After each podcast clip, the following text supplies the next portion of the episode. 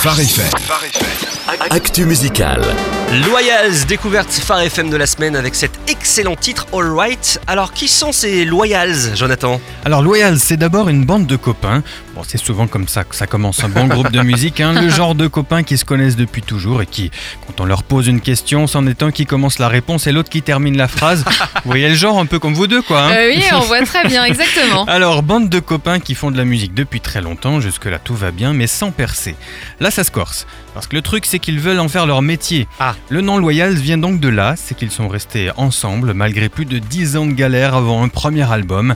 10 ans donc, une bonne centaine de titres écrits, mais rien qui vient. Et puis, chacun des membres du groupe se marie, fonde une famille, mûrit, et en 2014, séance de remise en question, refondation du groupe, travail pour lui trouver un nouveau son, moins rock, plus pop. Résultat, ça convainc le label Tooth and Nails et c'est parti pour le projet, en route vers les studios. Et ils viennent d'où?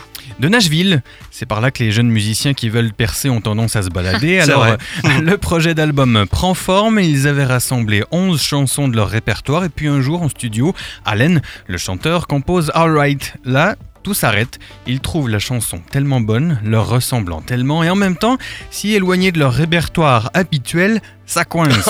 Finalement, la majorité des chansons de l'album vont être écrites et composées après Alright. Eh ben, on se rend compte du coup que c'est un petit peu compliqué parfois pour les groupes de musique, hein, le parcours. Et on peut parler de parcours atypique, Eh Jonathan. oui, pour eux, comme pour souvent d'ailleurs, pour beaucoup d'entre nous dans la vie, les échecs ne sont que des étapes qui nous préparent, construisent le succès. C'est beau ce que tu dis. Oh là. je sais, merci.